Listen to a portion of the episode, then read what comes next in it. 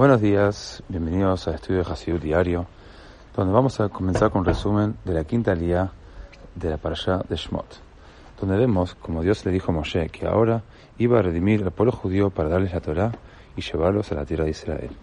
Moshe preguntó cómo podría explicar el silencio de Dios a lo largo del siglo de la esclavitud judía.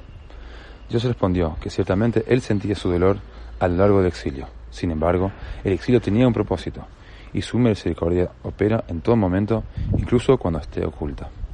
Entonces dijo Dios a Moshe que si le dice al pueblo que ha llegado la hora de su redención, ellos le creerán, a pesar de sus quejas por el tratamiento de Dios hacia ellos. Dice el versículo, Dijo Dios a Moshe que le diga al pueblo que en efecto los he recordado a ustedes y a los que se les está haciendo en Egipto.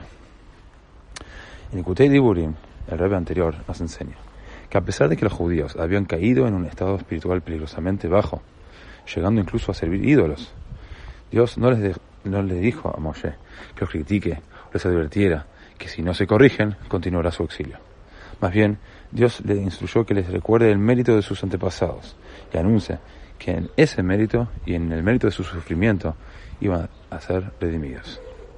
Solo mucho después, cuando tenía una alternativa para ellos, un mandamiento que cumplir, es que Moshe les dijo a los judíos que dejaran de servir ídolos. Similarmente, la forma más efectiva de atraer los corazones de nuestros prójimos para que se acerquen a Dios es mostrándoles primero la belleza de su herencia y estimularlos con la promesa de la redención.